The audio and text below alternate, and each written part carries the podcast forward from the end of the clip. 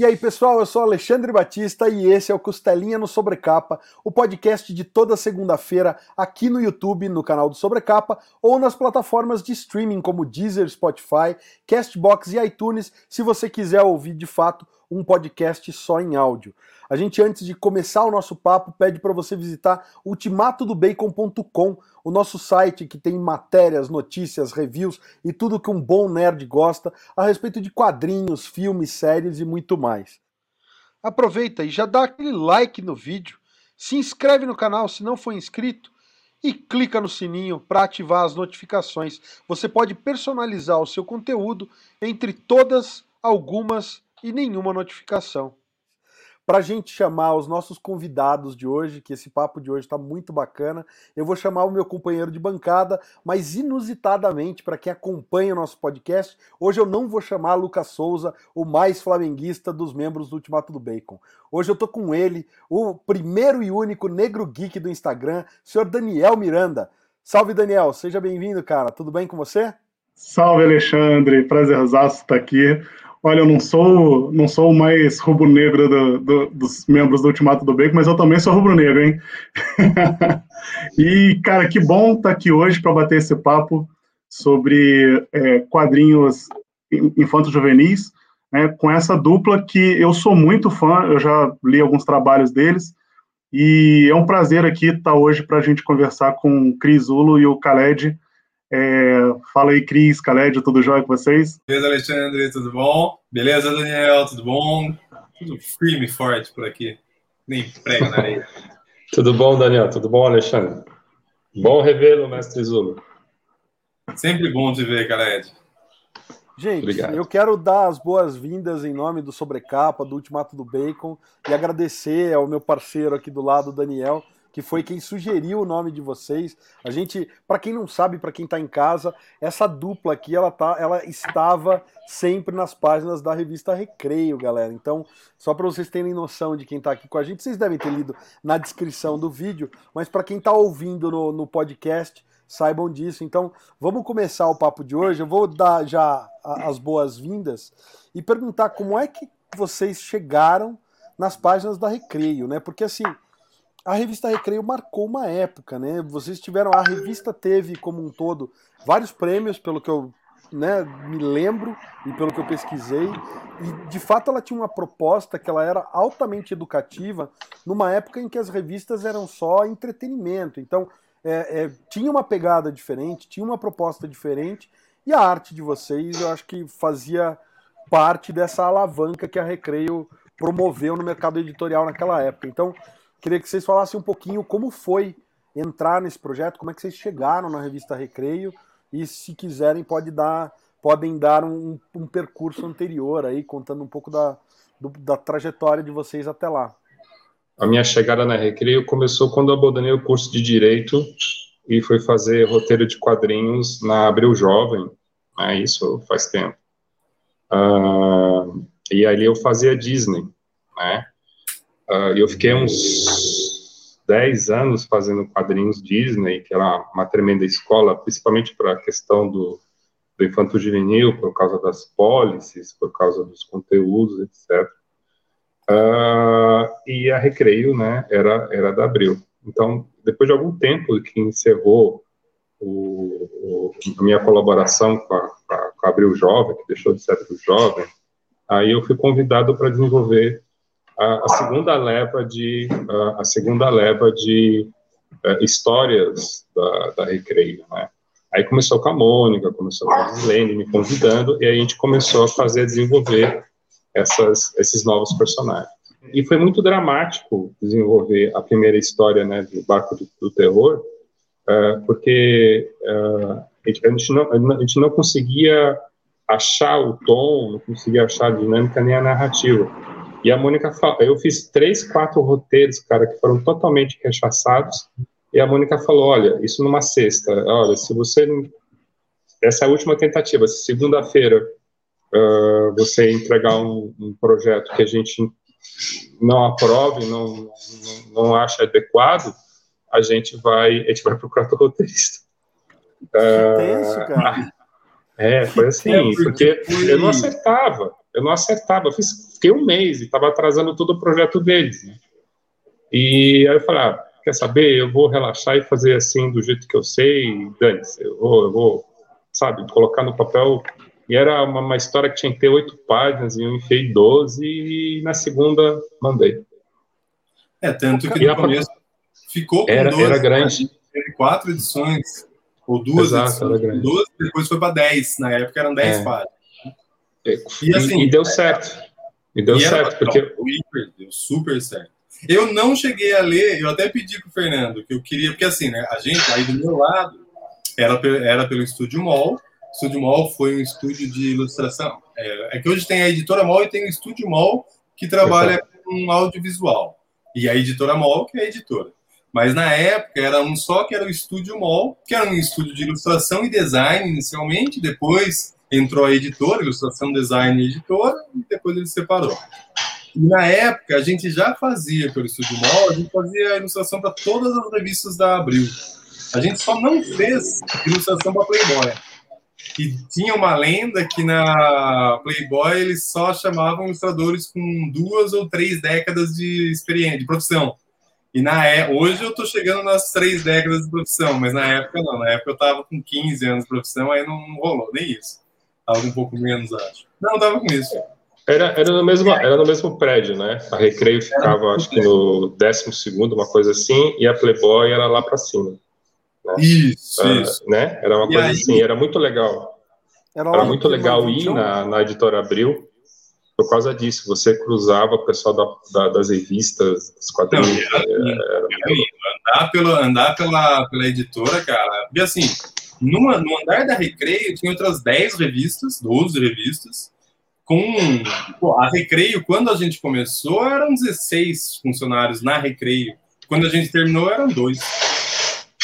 E aí, na, no começo, a Cacau. Então, a gente, a, o MOL já fazia ilustrações para Abril, para várias revistas. E aí foi com essa segunda fase. Foi na segunda fase, porque teve a Recreio ali na década de 70 mas foi uma segunda fase para os quadrinhos da Recreio dentro da segunda fase da Recreio, porque até então os quadrinhos eram desenvolvidos por, estúdio, por um estúdio argentino que era responsável e continuou sendo pela criação dos bonecos, dos brinquedos. E aí a Cacau chamou quando chamou foi a Cacau que era a diretora diretora geral, né, da Recreio, e ela chamou a gente para conversar se a gente tinha, para saber se a gente tinha cacife para fazer, se a gente tinha experiência tal, se a gente tinha interesse. E sim, a gente tinha muito interesse, porque tanto eu quanto o Chico Zulo, que era um dos donos do, do, do estúdio, fazíamos quadrinhos, só que o, o, grosso do nosso trabalho no estúdio era ilustração e storyboard. Histórias em quadrinhos a gente fazia também, mas era mais institucional. E aí eu tinha, na época, eu ainda tinha vontade de. Já estava minguando, mas eu ainda tinha vontade de fazer quadrinhos para Marvel, DC, para os norte-americanos. Então eu tinha algumas páginas teste que eu já tinha feito e tinha outras que eu estava fazendo para apresentar tal. Então a gente levou esse material, levou institucional. Eu levei o Menino Passarinho, que eu já tinha ele, que era um infantil, e quando eles viram os quadrinhos, falaram, meu, não, é, beleza, vocês conseguem fazer. Vocês topam? Boa, com certeza. E isso foi em 2007, acho que sai, a gente começou a conversar em 2006, em outubro, novembro. Aí, beleza, então a gente começou a criar personagens, a gente criou é, bonecos também, a gente fez o design de metade da coleção, eram 20 personagens, a gente fez de de 8 ou de 10, agora não estou lembrado. E aí, então, a gente ia começar o roteiro, mas o roteiro aí já sabia desse dilema, o roteiro não saía. É... E aí eu até cheguei a pedir, aí rolou troca, né, do, da Cacau para a Gislaine, e o Fernando Ramos, que putz, foi um dos melhores editores com, de, que eu já trabalhei, é, e ele não era de quadrinhos nem nada, mas é uma pessoa extremamente competente e como editor de quadrinhos eu acho ele sensacional, assim, o trabalho dele foi maravilhoso, pra, tanto para trabalhar junto quanto de visão. A visão da coisa, do que quer, porque ele sabia muito bem o que a Recreio queria, e também a conversa limpa, porque assim, ele não nunca chegava impondo nada. Ele chegava trazendo o briefing e tudo mais, que era conversado. E mesmo as coisas, as propostas, as sugestões que a gente tinha, ele ouvia todas e se era bacana, era aceito e tal. E aí a gente começou então a fazer o Barco do Terror em 2007.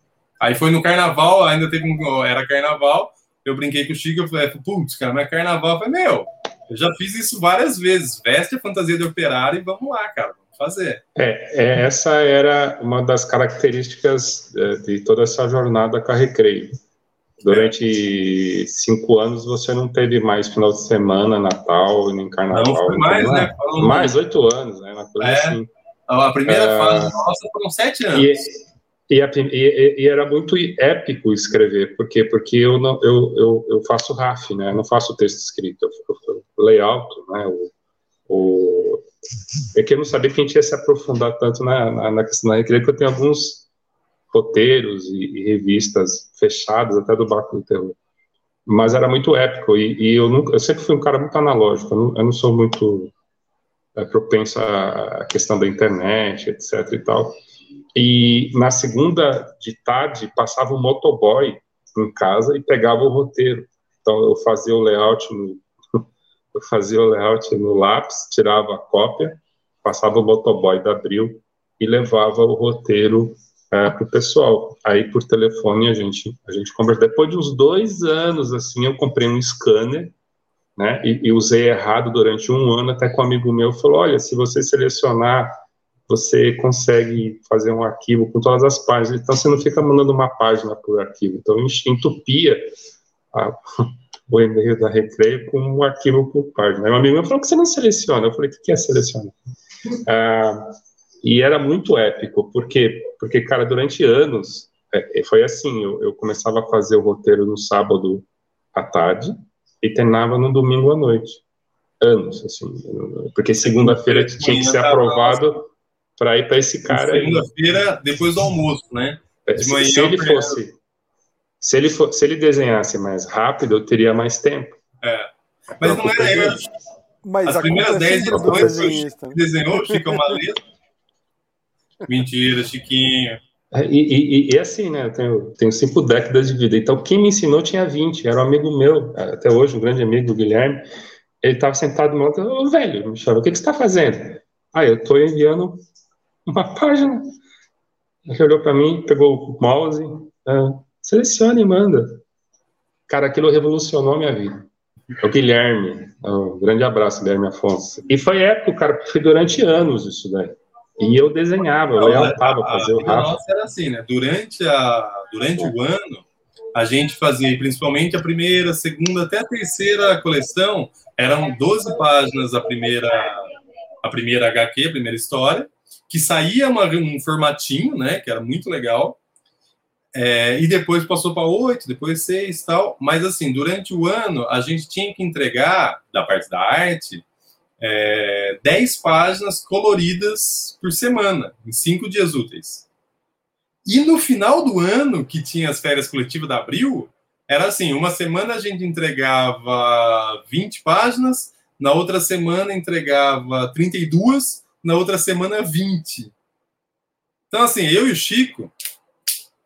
E aí, sim, aí o mall também começou a crescer e chamar mais gente para fazer cor, para fazer clean-up do lápis. Mas foi uma evolução muito grande do desenho, né? Quando, quando o Zulu entrou, o Cris esse entrou na produção, teve um, um tomou o desenho tomou um elevador, ganhou uma grande qualidade. O roteiro do Khaled é, uma que eu acho excelente, eu adoro o roteiro dele. E as páginas dele rafiada são muito engraçadas. Já chegou, aquela garrafa de uísque já chegou aí, né? Que a gente combinou antes, já chegou. Chegou, a garrafa ah, de uísque. Não sabe o que ia falar isso? Chegou junto com a de cachaçinha. A de ca... Não, cachaça não, que você toma sozinho. Você acabou com minha... duas litros de cachaça esse cara tomou aqui dia do lançamento do Provincianinha, a gente bebeu junto. A gente bebeu. Não, a gente bebeu junto, a gente bebeu junto. Mas eu e o Zulo, cara, a gente, a gente não se conheceu. Durante oito anos, a gente não se não. conhecia. Eu saía da reunião, entrava no Zulu. Então o Zulu sai. Assim, cara, o negócio assim, ele, eu, a, parede do corredor, eu aquele. Zona, né, na, na, mas não sabia quem era quem. E eu falava pro Fernando, eu queria conhecer o Khaled. Porque, pô, é um cara que assim, eu me eu, pra mim já era um amigão. E como eu tava dizendo há pouco, assim, o roteiro do Khaled, os personagens e tal, são, é muito engraçado. Então, o grande desafio que eu e o Chico tinha, e depois o Chico desenhou o Barco do Terror, depois as outras eu assumi, teve outros desenhistas. É, mas o grande desafio era conseguir fazer uma página tão engraçada quanto a do Khaled. A coisa que eu trouxe, que daí deu uma, é, deu uma diferença, é que então eu usava as páginas do Khaled como norte para o humor gráfico, mas eu não usava a diagramação dele. Eu fazia uma outra diagramação, colocando câmera em cima, câmera embaixo. Graças a Deus. Brincando com. Porque assim, e é uma coisa que eu falava com o Fernando, eu falava também com o Chico. O Chico ele seguia mais, e que também funciona, porque você pega a turma da Mônica, funciona. É que daí quando você pensa no Nicolose, fazendo a turma da Mônica, José Márcio Nicolose, é o que me fez querer ser quadrinista. É os ângulos de cima do Cebolinha, os ângulos de baixo da torre. É, mas assim, mas um quadrinho infantil funciona muito bem com a câmera é, europeia, né? A câmera frontal. O Chico ele fazia isso e falava, meu, vamos, vamos, vamos pirar, cara, vamos, vamos mudar isso aí. Ah, cara, não pode, os caras vão chiar tal. Aí eu falei, ah, beleza. Aí o Chico fez até a décima edição. Na décima primeira eu peguei, aí eu peguei, já comecei a fazer. As primeiras páginas eu mantive, mas já na primeira HQ eu já mandei um ângulo de cima ah, do dragão. Aí eu falei, ó... Ih, cara, vão reclamar. Aí o Fernando falou, meu, fantástico isso, ó, pode ter mais. Eu falei, ah, que bom. Cara, é, era muito bipolar, era muito bipolar a coisa, porque é, eu, eu, percebi, assim, quando eu uh, pirava no roteiro, o desenho ia lá para cima, né? Mas Sim. tinha coleções da Recreio que eram muito malas, eram muito chatas e a gente tinha que fazer. E tinha, é, lembra daquela coleção, acho que foi não, não, depois do Barco Terror foi Letronix. Mas depois teve uma coleção, cara, muito bizarra. Assim, muito. É, né? Não, aquela que os objetos é, se transformavam em robôs e eram alienígenas. Cara. Essa eu tinha saído, eu saí do mall antes dela começar. Que sorte a sua, porque, porque, cara, eu ficava. Eram terríveis para eu escrever, era terrível escrever, porque como é que eu vou falar de uma máquina de lavar que é um alienígena do espaço? E assim, isso ó, já tinha passado. A primeira foi Barco do Terror, Letronix, depois veio Dino Rock, aí veio Animal aí. Rock, aí veio Cyberbot. Cyber, eu saí no final do, do Animal Rock. E até então, o Khaled ele tinha que desenvolver toda semana ele tinha que apresentar o boneco, o brinquedo. Então assim ele não conseguia desenvolver uma história maior porque ele tinha que ficar preso em toda semana falar desse boneco. Toda semana a gente só conseguiu sair disso. Circomix foi assim, Galá, em Galácticos.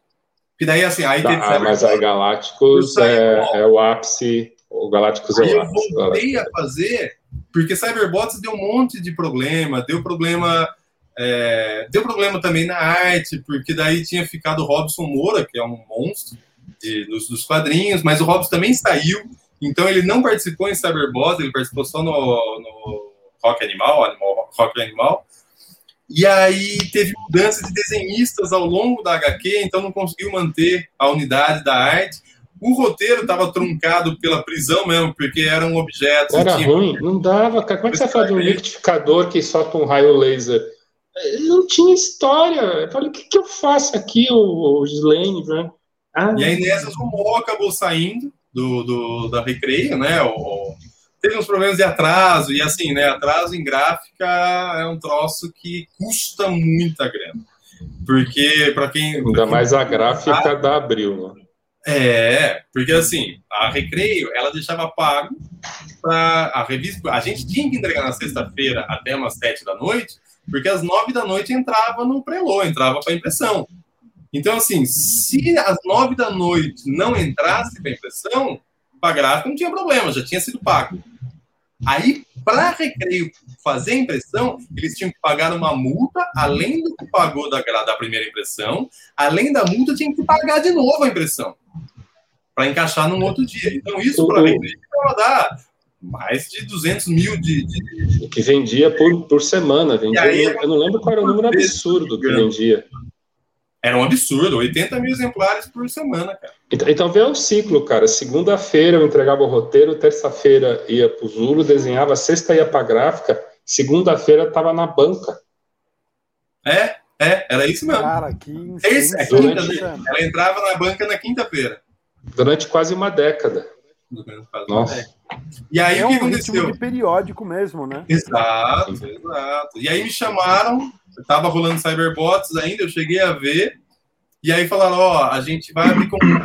Eu não sei como fica, porque você tá, trabalhava no mall, e era eu que cuidava das coleções. O Chico cuidou, junto comigo, na, no Barco do Terror, e já a partir de Eletronics eu assumi a direção de arte, eu também fazia desenho, contratava arte finalista, inclusive a arte finalista de Barco do Terror, vale falar, é a Rosana Valim, que é, ela é uma lenda, né?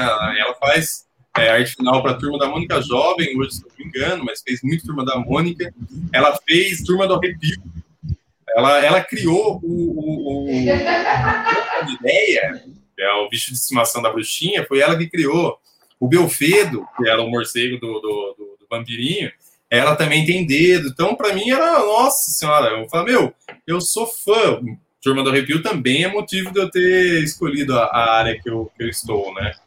E aí, e aí eu, eu, o Fernando me chamou Logo que eu saí do mall, ele me chamou para conversar para saber o que, que, eu queria fazer na recreio e tal, né? Eu falei, ó, os padrinhos não, os padrinhos é do mall. É, por mais que eu tenha carinho, por mais que não sei o quê, mas é do mall, não é meu. Então, passei a fazer ilustrações para revista, capas e tal. E aí ocorreu, ocorreu isso, eles iam abrir concorrência, abriram, né, concorrência. Aí entrou o mall, o Casulo, meu estúdio, e mais um outro estúdio que eu não lembro o nome, e aí, no fim, eu ganhei a concorrência, para minha felicidade, e aí a gente volta em Circomix. Aí passou Circomix, Galácticos. Quando hum. chegou na, no, na, sexta edição de Galácticos, é, a gente fez, você fez o reunião com o Fernando e eu fiz em separado, e eu endossando isso. Falei, meu, liberta o Khaled de ter que fazer a história do boneco por semana, porque ele não consegue desenvolver uma história assim.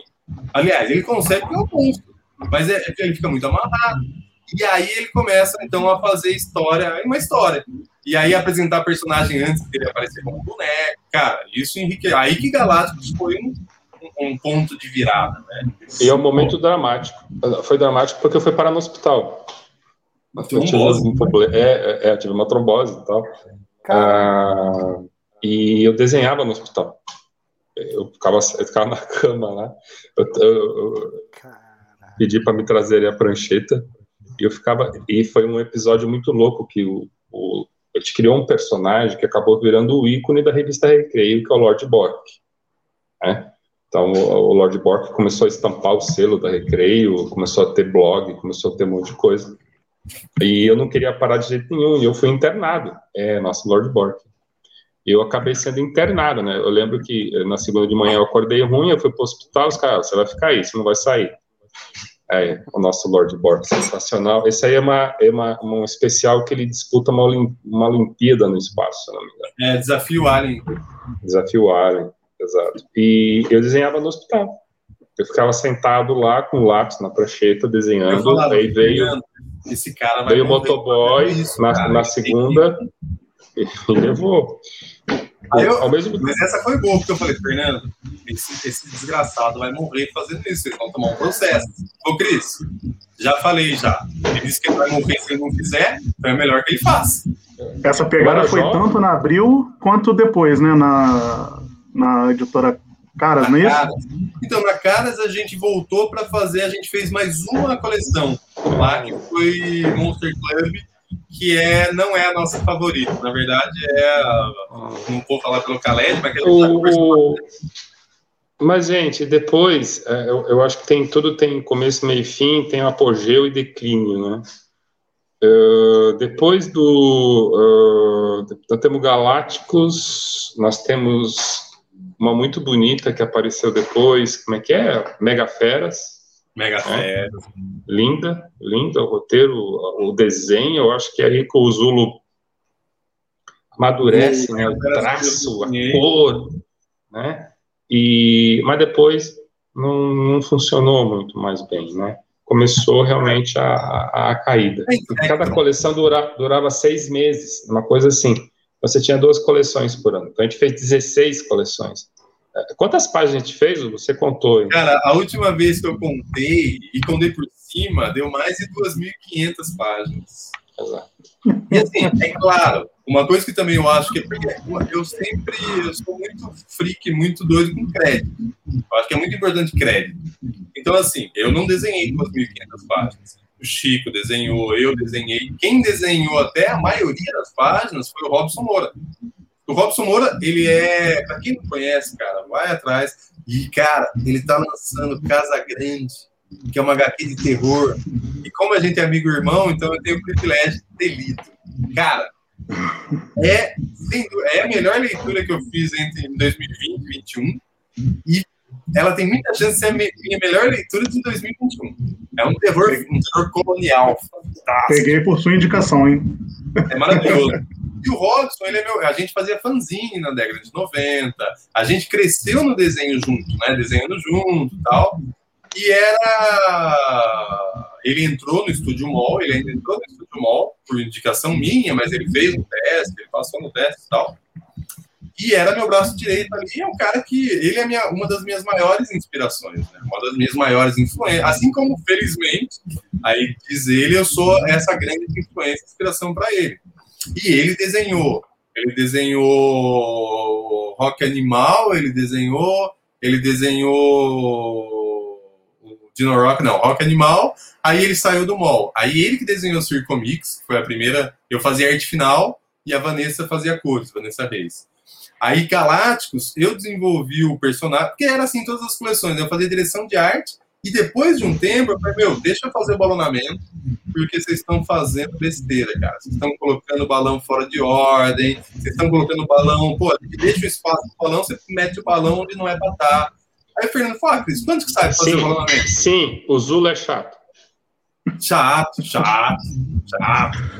Vocês é, não sabem fazer Província Negra. O negócio já estava na, na, na, gráfica, ele é... Vou mudar. Não, não, não, não eu tive... Mas o que, que você quer mudar, Zula? O tamanho. Está na gráfica. Mudou. Não, vai sair pequeno. Tem que sair grande. Cris, mas tá, cara, vai sair mais caro a impressão. Eu falei, não tem problema. Como não tem problema? Não tem problema. Vamos fazer. E aí, então, eu peguei o balonamento também para fazer. Então, eu fazia direção de arte e o balonamento. Sempre. Depois eu entendi que era melhor ficar nas cores. Porque, assim, o lápis era, então, Circo Mix, Galáctico. Foi o Robson que fez o lápis. Aí teve Robix, foi o Leonardo Maciel que fez o lápis. Aí eu faço Mega Fera, do lápis. Insectron foi o Robson que fez o lápis questão mitologia também. Então o Robson fez o ato da maioria das HQs. E é um cara que, assim, só, ó, pô, tá lindo. E qualquer coisa que tinha que alterar, eu nem passava pro Robson, eu alterava. Meu, se, tem, se o Fernando pediu alguma alteração, ou eu achava que tinha alguma alteração, eu ia no lápis dele, tal, dava, fala na máquina. Se vinha a alteração, é porque assim, o tempo era muito curto. Então, o tempo que eu gastaria para explicar para o desenhista, o jornalista, o que fazer, para ele fazer, para me mandar, eu faço. Então, assim, alteração de lápis eu fazia, alteração de cor eu fazia, alteração de artinal eu fazia, a menos que era uma coisa assim, muito gritante. E aí, então, eu passava pro, passava para frente, né?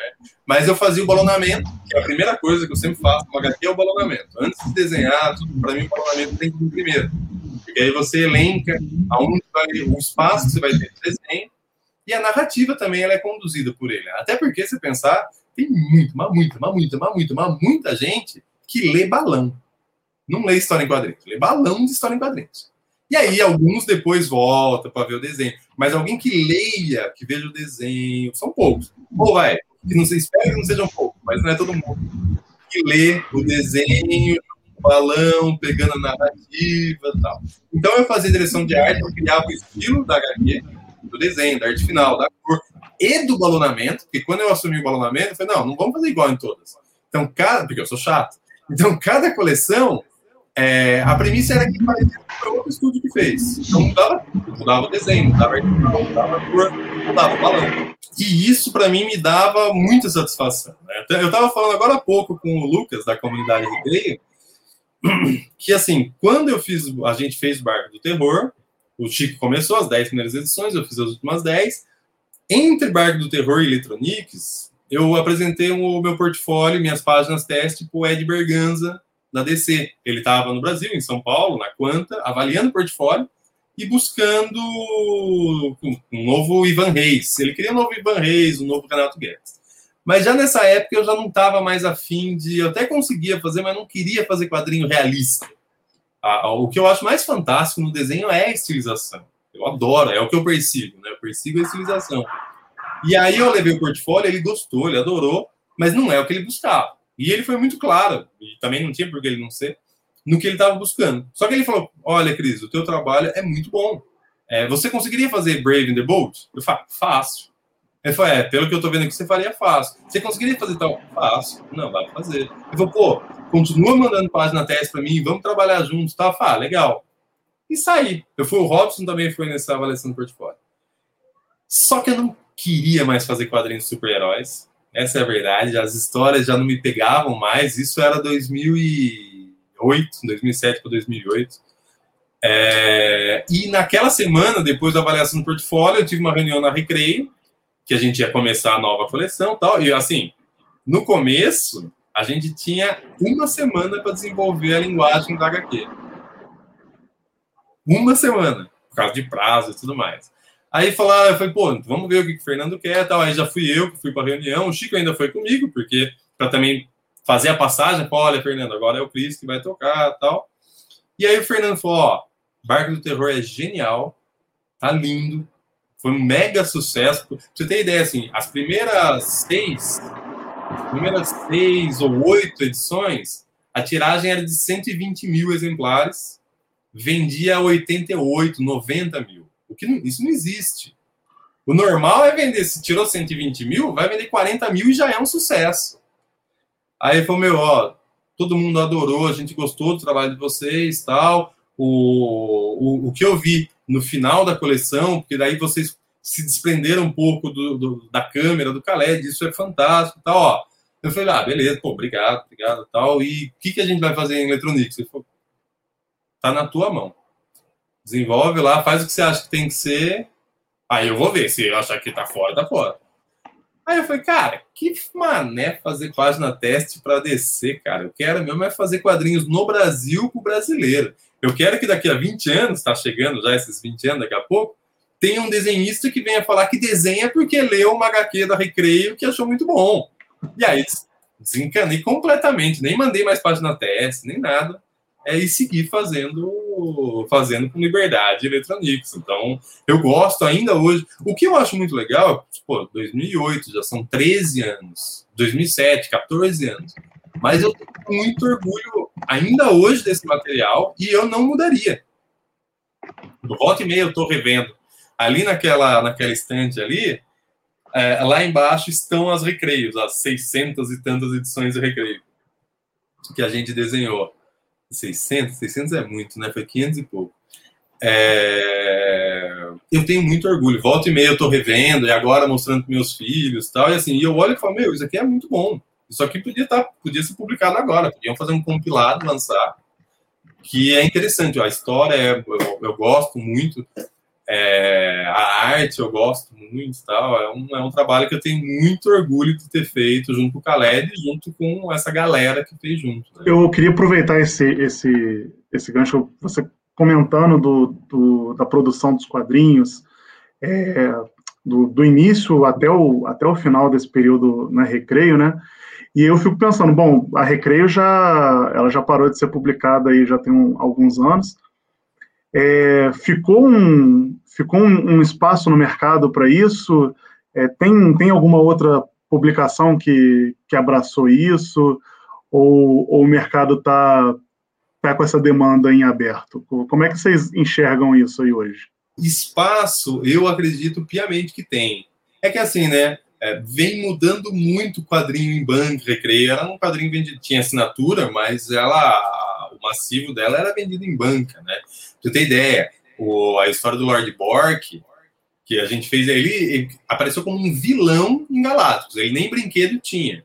Mas ele fez tanto sucesso, mas tanto sucesso, que quando acabou Galácticos, é, o Khaled até também pode falar, porque ele trabalhou nisso de fazer, de editar todas as HQs para que virassem tipo um diário do Lord Bork e foi lançado num compilado, 180 páginas, eu acho não teve divulgação, não teve divulgação na Recreio, não teve divulgação em lugar nenhum, porque ah, não sei quem acompanhava, lembra que até na Globo tinha inserção, tinha divulgando a nova coleção da Recreio.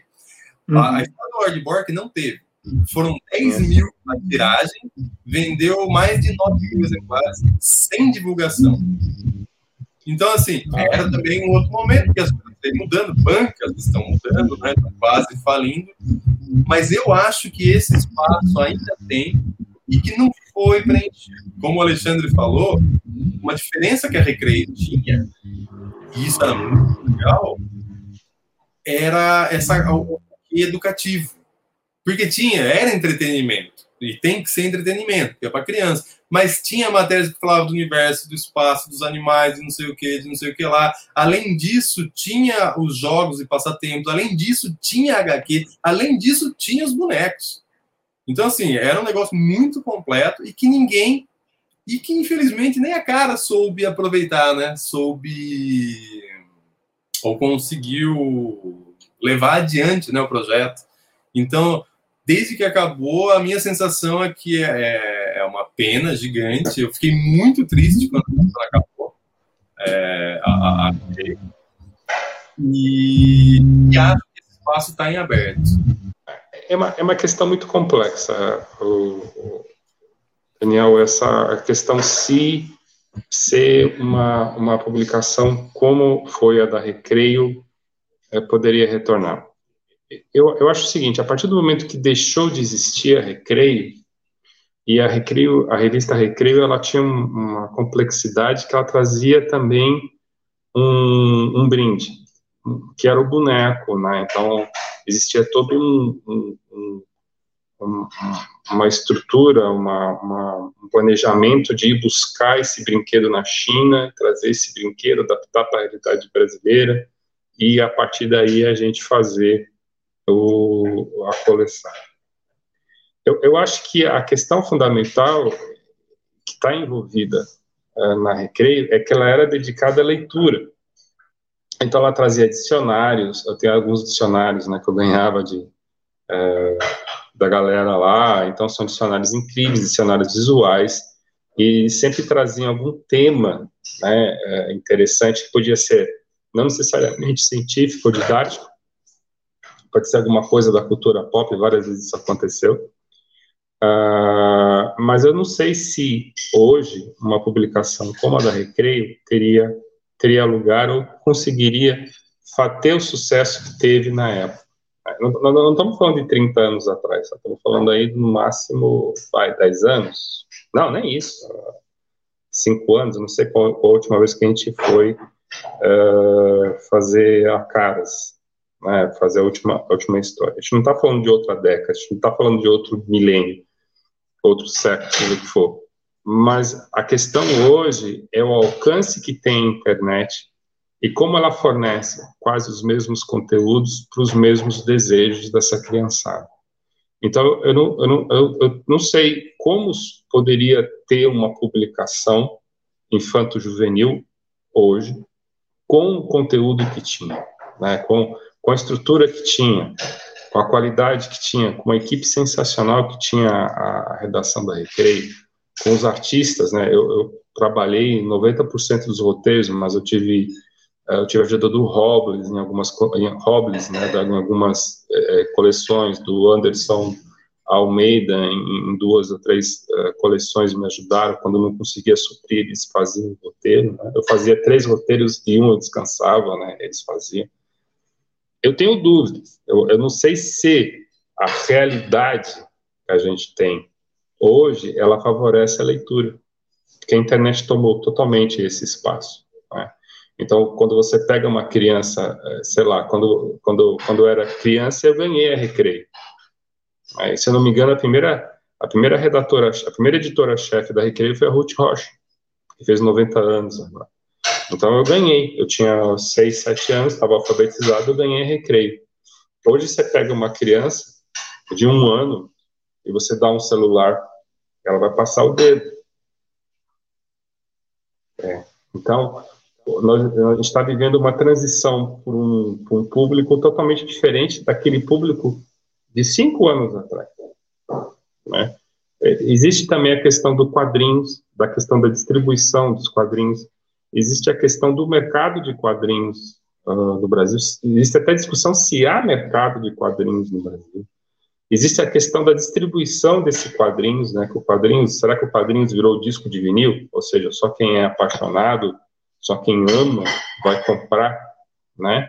Uh, a gente lançou Província Negra agora, depois eu, eu, eu brincava, eu, eu, insisti com, com o Zulo, insisti com o Alexandre Cavalo, que era o editor, que é o editor, vamos colocar capa dura. Não, não, questão de preço, beleza, na questão de preço, mas depois eu ouvi cobrança. Pô, mas eu queria capa dura o cara que compra, mas eu quero capa dura, porque é o, a questão do meu álbum de vinil. Né? Então eu não sei, eu, eu não sei se tem lugar, não. Eu não sei se tem lugar, porque ela era seriada, ou seja, você tem que fidelizar. Ela fidelizava por um longo tempo, ou seja, o cara acompanhava um arco de três, quatro meses, cinco meses, às vezes, aí dava um mês de. Tinha um mês de, de, de, de transição para outra coleção, aí iniciava outra coleção, então tinha um mês para começar uma coleção nova. Então hoje eu não sei. Hoje você tem Netflix, hoje você tem Amazon, hoje, com todo com todo o perfil consumidor. Você tem a Disney. Se você pegar lá o canal da Disney e você for na banca procurar uh, correlato, né, você procurar produto correlato ao que está passando na Disney, você não vai achar. E antigamente não. Você lançava o filme no, no cinema, você ia na, na banca, estava em quadrinhos, estava o álbum de figurinha. Aí no Almanac dizem do mês que vem já tinha duas, três histórias do, do, daquela turma e esgotava o assunto. Hoje você não tem isso. Então, o, o, o, eu, tenho, eu adoraria que fosse. Né? Eu acho que talvez tenha, mas não uh, na plataforma que existia. Ou seja, olha, a gente vai pegar e editar, a gente vai colocar um brinde e, e vai vender. Né? Eu, então, é, é, um grande debate. Né? Então, eu, eu, tenho uma posição hoje, será que a gente se encaixa? Será que a gente consegue né, ficar aí? Infelizmente, não foi porque a, a, a Recreio ela deixou de vender. Isso foi uma política interna da editora Abril, uma política do grupo, né, que resolveu acabar. E acabou, né?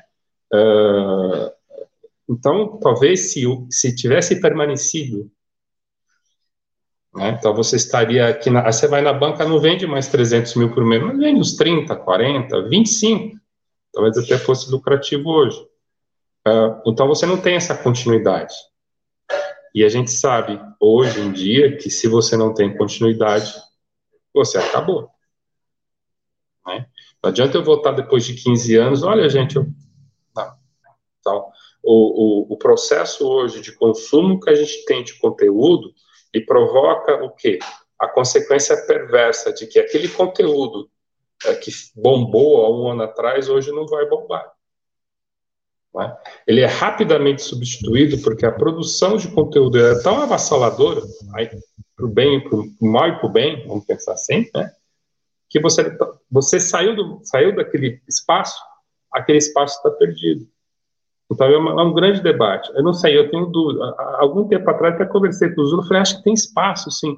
Mas vendo hoje, né, o, o trabalho também que eu tenho feito, uh, as consequências, as análises, as, uh, o grupo que tem que estar atrás, você tem que ter página de mídia social, Face, Instagram, TikTok, caramba, quatro.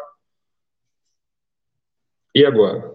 Cabe uma revista linda, com um brinde maravilhoso, custaria o que hoje? 30 reais? Eu não sei. Né? Numa banca, que está ficando rara, né? Porque hoje em dia, se a banca acaba, a prefeitura não deixa substituir, né? Saiu dali, saiu. Então é uma grande questão, cara. É uma, é uma eu, eu acho que foi um período assim muito romântico, né? De escrever isso. Foi para mim foi muito importante que foi foi quando eu, eu, eu, gastei todas as minhas referências que eu tinha de Disney, porque eu tive que usar todas as referências de memória que eu tinha de Karl Barks? Toda a recreio que eu fiz esses tempos todos é Barks, o tempo todo. Né? Ah, é um pouco de Hugo né? Mas eu acho que um, um tremendo período romântico. Eu acho que talvez tenha sido o último período romântico do quadrinhos industrial, à exceção do Maurício de Souza, que tem uma indústria totalmente com outros outras características, mas para mim foi o último período romântico. E eu, eu, tive muita sorte, né? Eu tive a sorte de ter o Zulo aí como companheiro, né? Uh, e para fazer isso daí, e teve o custo pessoal, né? né? Teve, um, teve custos pessoais, porque você passava o final de semana inteiro, cara, fazendo isso, né, né, Zulo? E a gente se conheceu no momento melancólico, porque a gente foi na Recreio e a Recreio então, tinha. A gente se conheceu, cara, só um, um parênteses, no final, no começo de Insecto. Porque tinha entrado o novo diretor executivo deles, que era um cara difícil de lidar.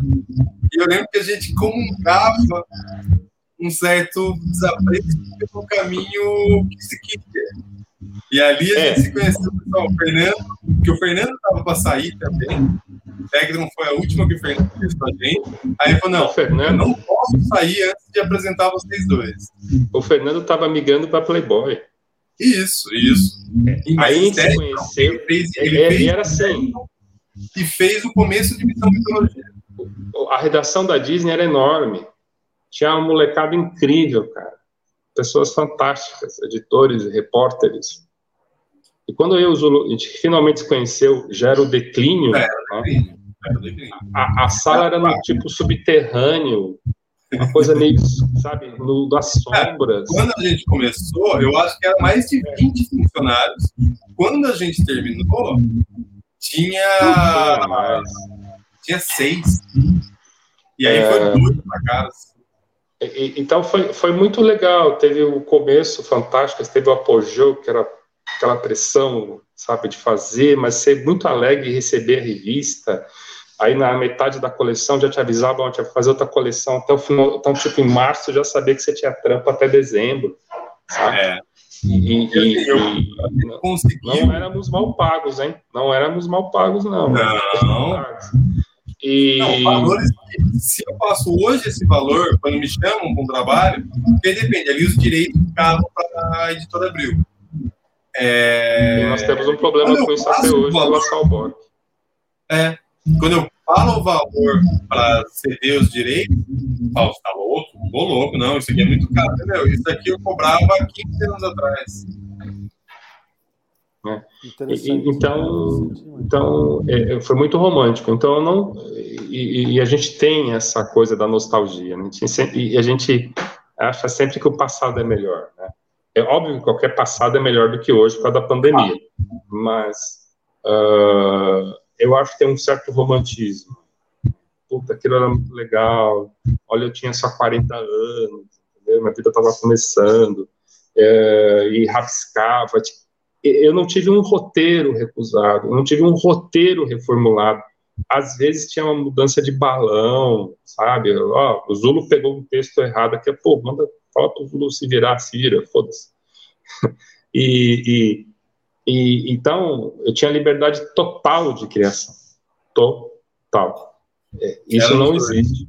Isso não existe mais. Quando eu, tô, por exemplo, eu trabalho hoje com animação, cara, uma sala de roteiro com oito caras você sabe, você entra com uma maçã e sai com uma tartaruga, né? É uma coisa absurda, é uma câmera de transformações. Então, eu acho que foi o, talvez tenha sido, né, a gente nunca sabe o futuro, Deus queira que a gente tenha mais um período romântico de, de produção, uh, é muito legal. O, qual foi o, o ônus? Né? Eu, Zulu, a gente criou dois milhares de páginas e a gente não teve um reconhecimento autoral. Né? Então, Não. por exemplo, a gente cria com total liberdade. A gente criava com total liberdade de conteúdo e total liberdade de traço, mas altíssima qualidade. Estava batido. Entendeu? Eu também não ah, sei nossa. se é necessário, mas, até, até hoje eu não sei. Eu não sei se é necessário a questão do reconhecimento, porque até hoje tem a comunidade Recreio, os caras estão lá, né, falando com a gente. Uh, o, o, é muito interessante, mas o artista tem essa necessidade de, é, de reconhecimento. Então, eu acho que foi um grande período romântico, foi um período sensacional, e eu tive a sorte de conhecer o Zulu e ter a amizade do Zulu, né? Para mim, um irmão, a gente desenvolve outros projetos juntos, né? Mas só quando ele manda o mesmo. Antes da pandemia, a gente escrevia, desenhava e bebia junto, né? Uh, não necessariamente nessa ordem, A primeira e... reunião de Província Negra, a primeira reunião pessoalmente Província Negra, foram nove horas de reunião. Quando, é, quando a gente recebeu. É, nove horas. Mas épico foi quando a gente recebeu as provas da gráfica, né? E, e a gente sentou aqui num, num bar, aqui no, na esquina, né? Naquela que você sentava em bar. Né? É, isso, isso que eu ia perguntar. Foram nove horas de reunião e quantas letras de. Não, ali foi. Cara, eu não sei. Eu, eu, só tive. Eu moro num sobrado, então ele veio dormir aqui em casa. Eu tive a preocupação de que ele dormisse na sala, porque aqui no térreo, porque é perto do banheiro. Né? Mas eu acho que ele acabou dormindo no quarto da minha, lá, lá em cima. Minha, minha, minha, filha às vezes fica aqui comigo, né? Uh, e, e, de madrugada, cara, assim, amanhecendo, eu só ouvia o barulho da, da escada ali descendo. Né? E... Mas de manhã ele tava inteiro, velho. Meio-dia, vamos, podia beber outro. Não, é? Não, pra mim, ressaca tem que durar as duas primeiras horas do dia, depois não mais. Depois tchau, ressaca. Então é sensacional. Então eu não sei responder. Eu não sei responder a tua pergunta. Eu, eu acho que é um período muito romântico, é uma coisa que ficou para trás. Oi?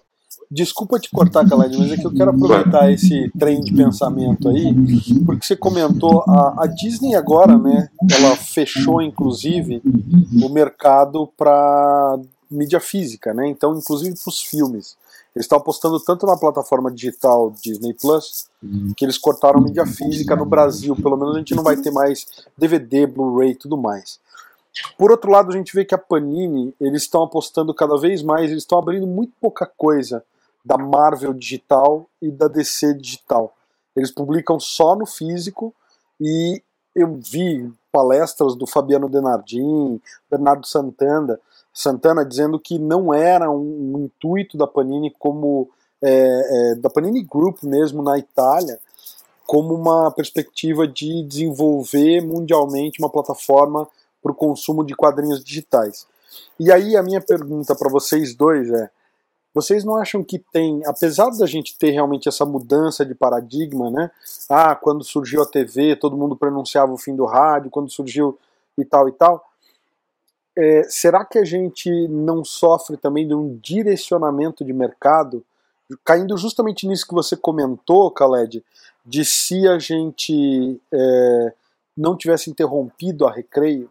Né? Eu penso muito por conta também de planos governamentais de, de ensino que você tem o plano da o PNBE, que é da biblioteca escolar e tudo mais, e que você tem o governo né, incentivando é, a leitura de, de obras literárias, de obras em quadrinhos. A gente está para entregar um volume aí no, no PNLD literário, que são justamente HQs que adaptam obras literárias e tudo mais. Será que não é um direcionamento de mercado mais do que. Óbvio, né? Eu, eu venho de Campinas, e eu falei outro dia, eu tava falando com a minha mãe, falando, pô, aqui em Curitiba não tem o número de bancas que tem em Campinas. E ela falou, não tem mais. Todas elas, todas as bancas viraram lojinha de perfume e coisa que vem do Paraguai, né? Do tipo, esses brinquedinhos e tal, porque pararam de vender periódico e revista. Eu falei, nossa, assim, aquilo me pegou e foi faz 15 dias.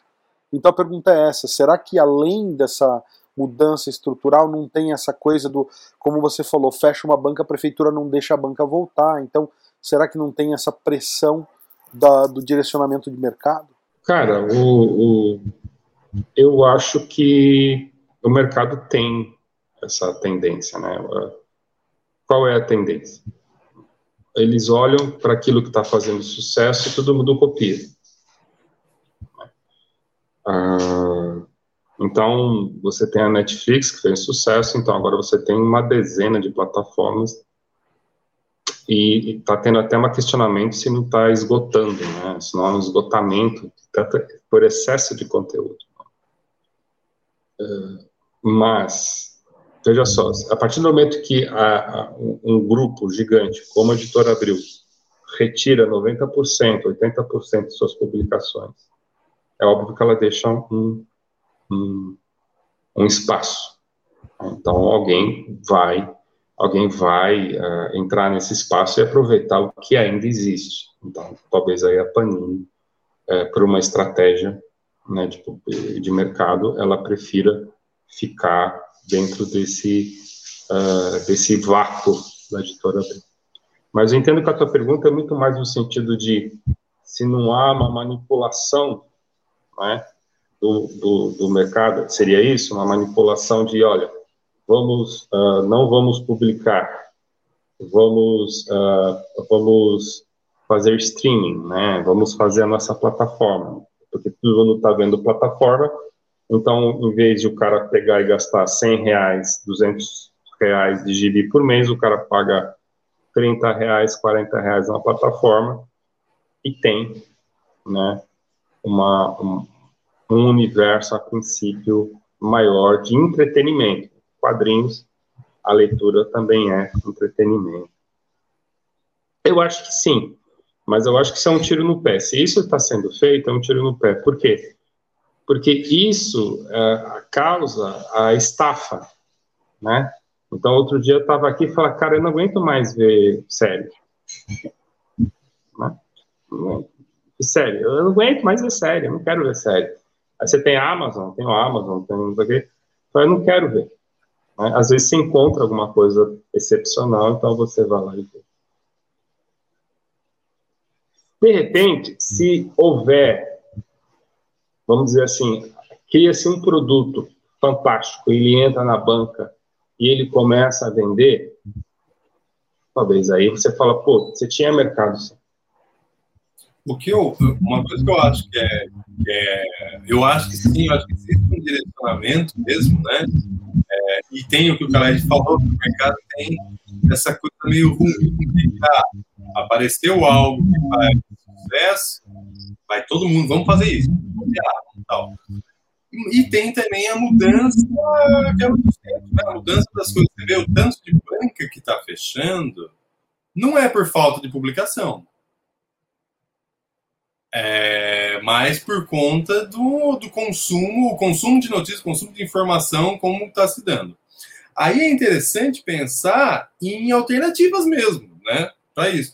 Você pega uma de biterias, mas que também, ainda mais agora com a pandemia, estão sofrendo horrores. Mas você pega, tem uma experiência que eu acho muito legal, que é a da Culturama.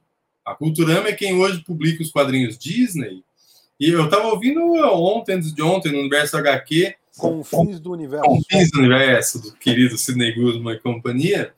E tava o, o cara da Culturama aí dizendo assim: os quadrinhos dele está em todos os estados. Eles vendem em supermercado, em loja de 99, em vários outros lugares que não só a banca. Conseguiu também, apostou numa ideia que a, a princípio parece loucura, que é não ter valor na capa. Na capa não tem preço na capa. Até muita gente fala, meu, você tá louco, cara. Os caras vão vender muito mais caro, tal, não sei o quê. E ele disse que não. Aconteceu com o número zero, né? De ter. Mas só que isso foi ali no primeiro segundo mês, mas não. Porque, na verdade, o interessante é vender. E se, e, e, se você vender muito mais caro, você não vai vender. Tem uma lógica que eu, eu bato muito nela, que eu acho um, um, um acertado, que assim, é muito mais negócio você vender barato e muito do que você vender caro e pouco. Para você conseguir ter uma estrutura, conseguir ter é, é, é, é, é retorno. É, eu acho engraçado, assim, uma vez conversando com o, com o Rodolfo Zala, falecido Rodolfo Zala, do The Art, fez, ele fez Zorro. Zorro foi cancelado na editora Abril porque vendia só 500 mil exemplares por mês.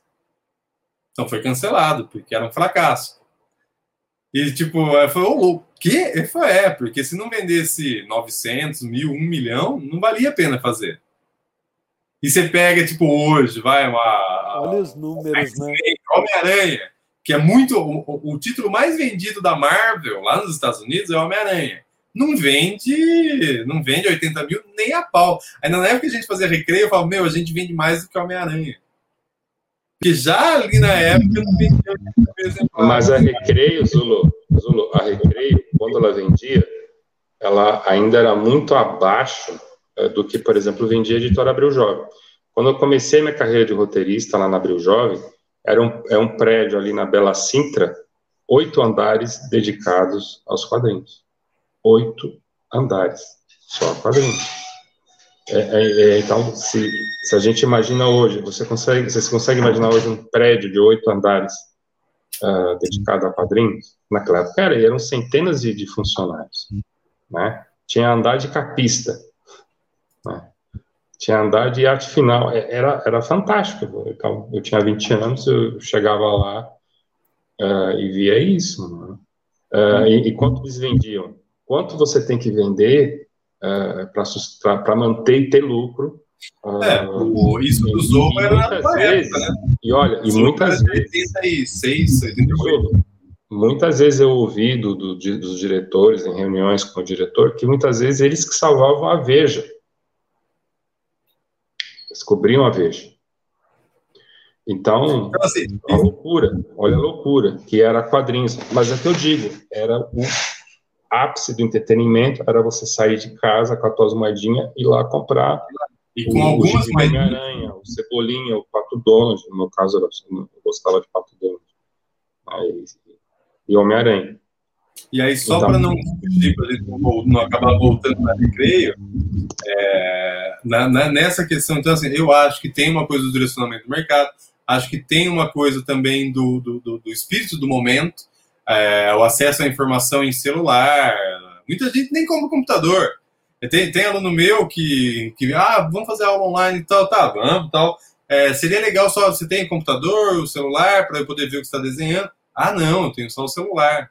Eu faço tudo no celular. Não tem como, não preciso ter computador.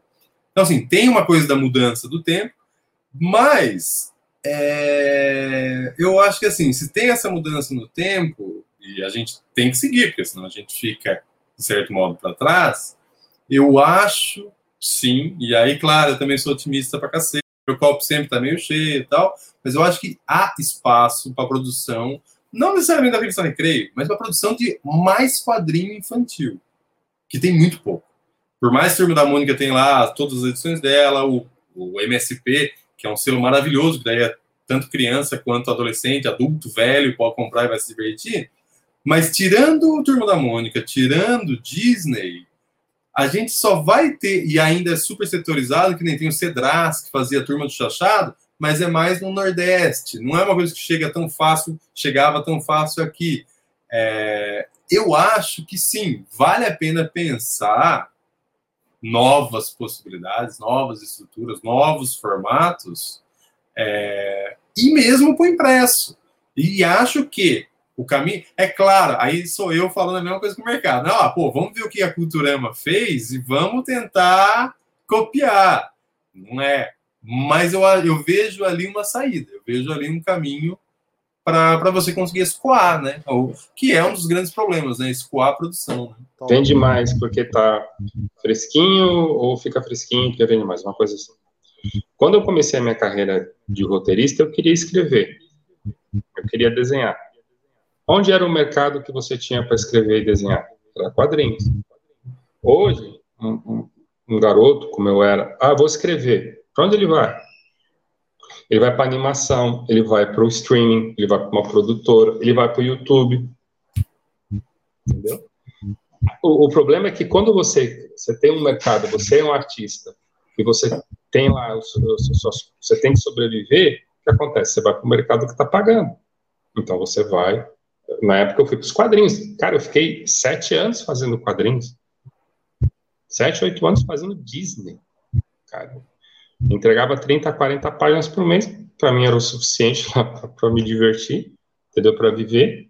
Uh, mas hoje, por exemplo, se eu tenho 20 anos, eu vou eu quero, eu quero escrever, gente. Quero ser roteirista. Onde eu vou escrever? Eu vou para o streaming. Eu vou para uma produtora. Bom, web agora, mas agora, o Alexandre fez, teve, teve, uma parte da pergunta dele muito importante. Mas será que isso não é um objeto de política, de política uh, institucional, de política de governo? Sim. Ah, sim. Sim. A partir do momento que não tem fomento. Não esse governo, mas, por exemplo, um governo progressista, claro que vai ter. Porque no quadrinhos você é, é, é, que no Brasil a gente chama de quadrinhos, né? Então já tem que diminutivo, ah, coisa de criança tal. Não é só isso, né? Não é só esse limite. É, a princípio, a primeira porta, né? E era assim que o Victor Civita vendia lá os quadrinhos, a primeira porta para a criança uh, começar a, a, ler, é verdade. Uh, isso então, talvez ainda é, né? pô, tem um potencial de. Não, eu tive essa sensação esses dias de ver que não tem a, molecada, pelo menos no condomínio ou na ninguém mais tem aquela de receber turma da Mônica na mão para começar a ler. Eu dei pro meu sobrinho uma e ele falou: "Ah, legal". Jogou de lado e voltou a jogar o Minecraft dele. Passou um mês eu perguntei se ele leu a HQ que o tio te deu. Ele: "Ah, eu ainda não olhei". Você fala: "Cara, um mês". Tipo, Pra mim, a hora que eu ganhava uma HQ era aquela coisa de falar, meu, eu tenho que ler isso agora. Eu parava o que eu tava fazendo. Então, não sei, não sei. Talvez sejam casos isolados, mas eu. Desculpa ter te cortado. Não, não, não. Você tá perfeito. A tua colocação é perfeita. Porque a gente, a gente vive. A, a, a gente vive a questão do videogame, a questão do. A, se eu não me engano, a, eu não sei se já está. A OMS já considera o vício de internet, o vício de crianças por videogame como pandemia, é uma coisa como doença, aliás. Né? Por exemplo, agora nós temos quase 8 bilhões de habitantes no planeta. Nesse momento, 3 bilhões estão jogando videogame. 3 bilhões. Então, é o maior mercado que existe no planeta. Então, é difícil você dizer, falar, isso aqui vicia. E as consequências desse vício são aterradores, entendeu? Se, se a criança não criança mesmo não uh, não tiver um, monitoramento do que ela está, do tempo do tempo que ela está jogando, são consequências terríveis. Na China já é considerado doença. Então lá você tem o que nós conhecemos perto de 150 clínicas de recuperação, entendeu? E é muito assim, e é tétrica a coisa assim, é a recuperação e os militares que mandam nas clínicas, então seis da manhã os caras vão lá, acorda a molecadinha e faz correr na neve, entendeu? E os, e os chinesinhos gritando, não vou jogar mais videogame, tá, tá, não vou, é um negócio louco, assim, tal. E é verdade, eu fiquei assustado, falei, nossa, ainda bem que eu não sou viciado, porque se alguém me acorda cinco da manhã, eu morro. É que aí, a gente pode, ali, né, galera, dá para continuar, a gente entra num outro ponto, que está dentro do que você falou, que é do monitoramento, do tempo tal, que é a coisa dos pais, né? O, o, grande trabalho da educação, primeiro, tem que ser o dos pais. Porque assim, aí eu tô com dois filhos, os dois pequenos, um de três, o Rafael de cinco e o Tom de três. É, hoje em dia, durante a pandemia, qual que é a minha rotina? Acordo às sete da manhã com os meninos, cuido deles até praticamente sete da noite, sete e meia, estamos terminando de jantar, a mãe chega 6, 6 e 15, para a gente ficar um tempo os quatro juntos e depois eu venho para o estúdio para produzir. Eu fico no estúdio três horas por dia, três horas e meia. E nessas, depois de 12 horas com dois moleques, é, pegar mais 6, 7 horas de produção, cara, eu aguentei. Por 10 meses eu aguentei. Ah, eu aguentei, né? Na verdade, estava quase infartando de novo, tendo um, um infarto. É, então, esse ano eu decidi parar. Se eu quisesse trabalhar durante o dia, eu deixava eles vendo TV, ou com um joguinho, ou com celular, que eu me nego a deixar eles pegar celular. Eu até falo, ó, oh, isso faz caca na mão de criança. Não quero, porque eu não quero meus filhos viciados em telinha. Então, assim, ah, vai ver TV? Pô, vamos ver 40 minutos, uma hora agora tal. E assim, Rafa, hora de desligar. Pá, ele desliga. Até tem um amigo meu, que ele também tem filho, o filho agora tá com 9 anos, ele fala, ah, você vai ver. Quando você precisar desenhar, meu, você vai largar na TV ali umas 3 horinhas pra agilizar. Eu falei, ah, cara, eu espero que eu não faça isso. E eu não faço isso. Então eu optei por não pegar trabalho para ficar com eles. Claro, é um mega privilégio eu ter feito. Eu sei que isso é um mega privilégio. Eu poder simplesmente fechar a porta do estúdio, é, a gente viver com o, a, a, o, salário da minha esposa, aí um ou outro trabalhinho que eu acabo fazendo, e as aulas tal.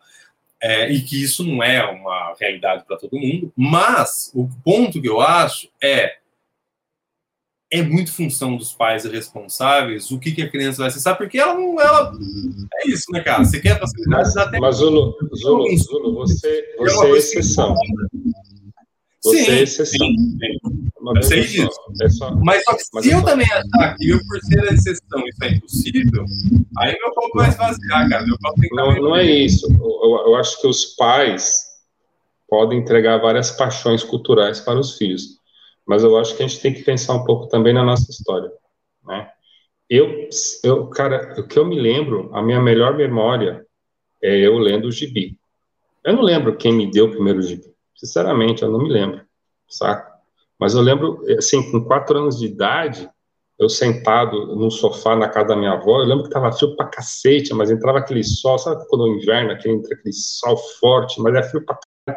Eu tô lendo uma história do Karl Barks, né, cara, que é uh, o, o, navio holandês, né, o pirata holandês, uma coisa assim, e eu falo, cara, eu quero isso pro resto da minha vida. Eu tenho quatro anos de idade, cinco anos de idade.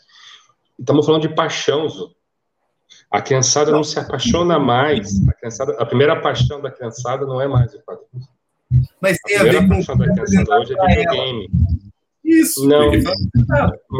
Zulo, é inevitável. Zulo, é inevitável. Você pode até postergar, como você tem feito sabiamente, não entregar o, o, celular para os seus filhos, mas é inevitável.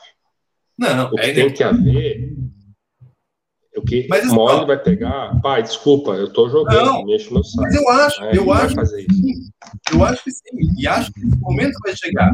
Mas se até esse momento chegar, eu conseguir mostrar para ele que tem várias coisas que é legal, jogar videogame é legal, se TV é legal, ter quadrinhos é legal, é, andar de bicicleta é legal, agora, agora, é legal, brincar, só, brincar, brincadeira é legal. Só, será que isso também não é culpa dos quadrinhos?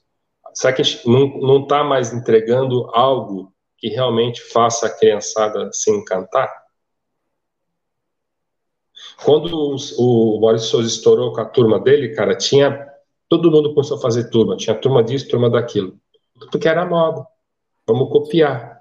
Né? E, e será. Se você pega o mercado francês, pô, olha a distância. Agora está começando a chegar perto. Está tendo muita qualidade muita gente publicando, muita gente escrevendo. Eu acho que tem muita gente fazendo quadrinhos infantos juvenil que a gente não sabe que dele ter uma qualidade fantástica, a gente não está nem citando essa galera, não está citando até agora só quadrinhos de produção industrial. Mas acho que a gente não entregou mais a paixão para essa molecada. Não é, gente? Todo mundo não entregou mais, cara. Mas eu ou acho. O mundo, ou o mundo não tem mais paixões, né, porque um videogame é simplesmente fantástico. Eu não consigo. Né? Mas eu, eu sou nativo. Né? Agora, o último jogo, o último jogo videogame que eu joguei era aquele tanquezinho que estourava uma bolinha. Juro, depois disso eu não joguei mais. Eu eu fiz roteiro de, eu fiz roteiro de, de videogame, cara, ainda faço, mas eu não jogo. Eu entendo a jogabilidade, probabilidade, o cacete. Mas a gente não entrega mais. Mas o mercado brasileiro eu não. Tá, se tem algo excepcional, com certeza tem, precisa mostrar a cara. Agora, também não significa que você não possa explorar outras mídias. Não, olha, eu fiz um quadrinho do Infanto Juvenil, vamos jogar em vídeo, vamos fazer um desenho, vamos explorar 360. Cara, eu acho, então, eu acho que é, essa é uma saída. Pô, a gente tem experiência de décadas, décadas, não é coisa de poucos anos do Japão, é a trilha. Cara, quadrinhos, animação, videogame. Não, não, não compara com o japonês, Azul. É não, outra, não, não, é alienígena. Não, não, não, não. É alienígena, velho. Não, não pode. Não, pode. não, a questão é, não, não, não. Calma, calma, entendeu? Eu não estou nos comparando. Eu estou dizendo um modelo. O modelo sabe o que o norte-americano seguiu. E aí consegue fazer as coisas dele. Tanto que, assim, quadrinhos, em lugar nenhum, tira Japão, dá dinheiro. Os Estados Unidos não dá dinheiro. O que faz a Marvel estar viva são os filmes, são os jogos. Mesma coisa. A DC tenta, né? Eu não curto os filmes da DC assim. Mas ela tá lá, ela tá nos filmes, tá, as animações não. As animações da DC são, são palmas da Marvel, são muito melhores, são muito boas. Mas tem game, quadrinho e audiovisual. Isso é uma saída muito boa. Então, assim, é, de novo, eu acho entendo, entendo perfeitamente, principalmente que eu vejo próximo, eu vejo meus irmãos que têm filhos, que é, ou amigos e que é muito mais fácil você dá uma telinha para a criança, fica quieta, você consegue conversar, porque assim, às vezes eu aqui a Tânia, minha esposa, a gente fica maluco, porque a gente não consegue conversar. Eu espero, e posso estar enganado, mas eu espero que meus filhos consigam ter prazer em várias coisas. No quadrinho, na animação, no videogame, na bicicleta, no não sei o quê, sabe? Por isso que eu falei, eu acho que tem espaço para quadrinho infantil e falta. Falta. Tem gente publicando quadrinho infantil juvenil ferrenho? Pode ter. Eu não acompanho tudo de webcomics, tudo de online, mas eu acompanho bastante coisa.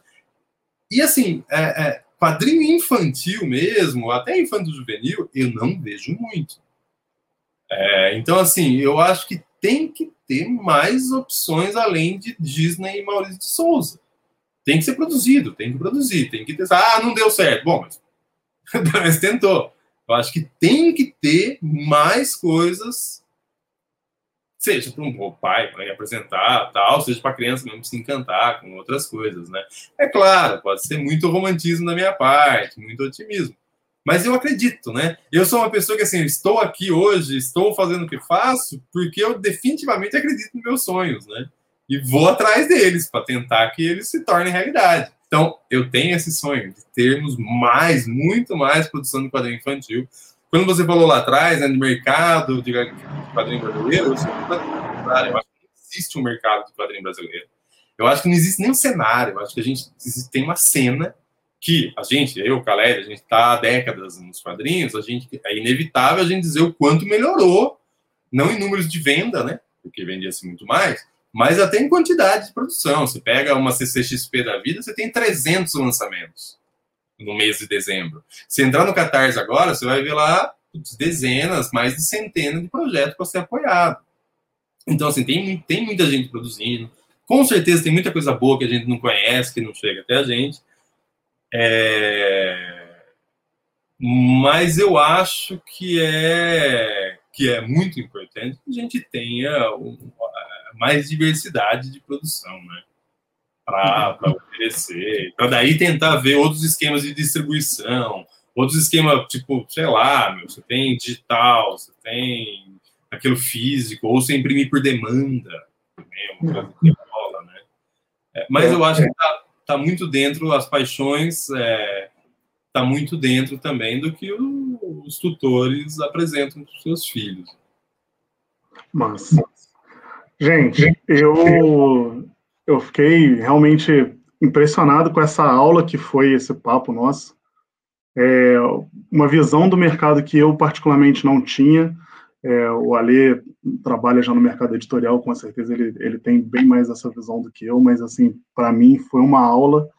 É, eu, eu compartilho em parte ali com a visão do Zula, eu acho que tem, tem um mercado sim, é, ou, ou, pelo menos existe alguma demanda, não sei se existe um mercado tão grande, mas eu acho que tem uma, uma demanda. É, mas eu, eu também concordo com o Khaled que o, o, o cenário hoje é muito diferente, né, cara? É, galera, queria bom, encerrar o, o, o papo, primeiro agradecendo vocês pela disponibilidade é, ter duas lendas aqui como vocês participando desse papo com a gente, é, trocando essa ideia. Foi, foi maravilhoso. Eu estou muito feliz com, com, vocês terem aceito o convite. Espero a gente poder bater muitos outros papos, inclusive quando sair o Província Negra 2. É... Vamos fazer aí um, um, papo também. E eu acho que esse papo sobre quadrinhos infantos juvenis rende ainda muita conversa, né, cara? Você vê, a gente falou aqui sobre basicamente o, o, mercado editorial de uma forma mais mainstream, mas a gente realmente não abordou muito o mercado independente, né? É, então, a gente já fica aqui um, um convite para no futuro a gente falar de novo sobre esse assunto. E obrigado mais uma vez aí pela, pela disponibilidade, pelo papo, muito bacana. Valeu, Ale, também pelo convite aí, por participar dessa live com vocês, cara. Ah, cara, eu agradeço a oportunidade. Eu, eu e o Zula, a gente gosta de falar, não sei se vocês perceberam. E, então, a gente agradece a oportunidade de poder entregar um pouco da experiência. Né? Então, o que vai ser feito dela, o que a gente produziu, essa geração que está chegando que vai é, usar como referência e produzir coisas novas. Isso, isso com certeza. Né? Eu agradeço, Alexandre, agradeço, agradeço ao, Daniel também, e a oportunidade de ver o Zulo aí, estou com saudade dele também. E obrigado mais uma vez. Né? A gente, e a gente nem falou de outros projetos, a gente pode uma outra hora voltar. Eu aproveito aqui para agradecer o convite, Daniel, Alexandre, muito grato. É, eu acho fantástico e necessário falar. Bom, é, é, como o Khaled falou, e, e, vocês perceberam, né? A gente fala mais que o homem da cobra. É, falar não é problema, né? O problema é parar de falar. É, mas eu acho muito, muito importante falar sobre quadrinho infantil. Como eu disse há, há pouco, a questão de assim, para mim não existe um mercado, existe uma cena de quadrinhos. A gente tem que trabalhar para essa cena se transformar num cenário e trabalhar muito para esse cenário virar uma, um mercado. E ele só vai ser um mercado quando o quadrinho no Brasil for visto como uma mídia, não como, é, como, como é, entretenimento de criança, não, como uma mídia que pode falar sobre tudo, todos os estilos, todos os gêneros, tudo. É, e eu acredito na potência do quadrinho como comunicação. Então, ter uma diversidade de gêneros é algo que vai ajudar a formação, a, a, a sair de cena para virar um cenário. Eu acho que ter quadrinho infantil é extremamente importante, ter mais quadrinho infantil mesmo, porque eu ainda acredito que é uma porta de entrada para leitura para a criançada. E não só para a criançada, porque é recreio, cara. Eu conheço muito marmanjo que lia, se divertia, que colecionava recreio. É, assim como colecionam Disney, Mônica tal, porque um quadrinho bom é um quadrinho bom, né? É, pode ser um infantil, eu brinco, eu gosto da ideia de ser infantil de 8 a 800 anos, né? De 8 a, vamos por vai, 118, que é o que está se vivendo até, é possível viver hoje em dia, 118 anos. Então, e o terceiro ponto é quadrinho ser acessível, ser barato. O quadrinho tem que ser mais barato. Eu entendo que o papel é em dólar, a tinta é em euro, e isso encarece, principalmente nesse momento absurdo que o dólar está essa belezinha que está mas ainda assim eu acredito que tem que ter um valor acessível para as pessoas poder adquirir, a gente passar de uma cena para um cenário, de cenário para o mercado, e aí a gente poder simplesmente viver produzindo, criando, feito dois bobos, dois loucos, e as pessoas consumindo e a gente poder continuar produzindo. Então, Alexandre, muito grato pelo bate-papo, adorei, adorei participar. Daniel, muito grato. Khaled, Khaled, mestre Khaled, que saudades, meu bem. Gente, eu que quero agradecer aí, em nome do Ultimato do Bacon e do Sobrecapa, e agradecer ao Daniel por ter sugerido para pauta vocês, porque é, é isso, né? Eu, eu, costumo dizer que quando o papo é bom, a hora voa, né? E a gente, tá, a gente não saiu da primeira pergunta, basicamente, porque a gente foi encadeando e é uma discussão que eu acho que não só é uma discussão muito rica, mas é uma discussão muito importante. Você tocou em alguns pontos, Cris, que a gente está começando a Ultimato do Bacon Editora, a gente está aí, quando esse programa for ao ar, a gente já deve estar tá no nosso segundo projeto da editora, e as nossas três premissas são exatamente essas, né?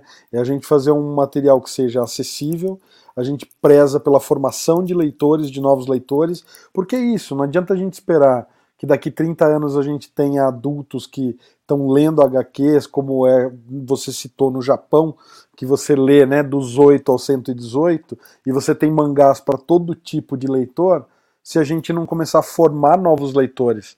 Porque a gente foi formado nos anos 80, 70, 90, mas e essa galera que está agora, né, com toda a mídia e com toda a sociedade empurrando eles para o celular e tudo mais, e realmente, né, quem assistiu aquele, aquele documentário O Dilema das Redes, sabe que é projetado para viciar inclusive os adultos. Então, se o pai e a mãe estão viciados, como é que eles vão ter um esforço como o do Cris de manter longe?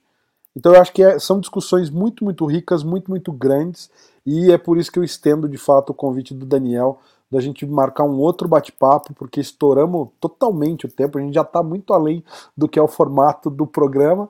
A gente eu vou fazer um esforço tremendo para manter integral, porque eu gosto, acho que a conversa foi muito, muito rica, e aí a gente deixa aberto o convite para a gente reprisar e a gente continuar essa discussão, porque eu acho que é importantíssima. Nosso espaço aqui está aberto a vocês, e obrigado mais uma vez por estarem hoje com a gente aqui. A gente agradece ao Cris, ao Khaled e a gente também agradece a você que está até agora com a gente por aqui. Então, obrigado pela sua audiência. Sabe que sempre tem mais conteúdos em ultimatodobacon.com, mais vídeos no Sobrecapa e mais podcasts nas plataformas de streaming.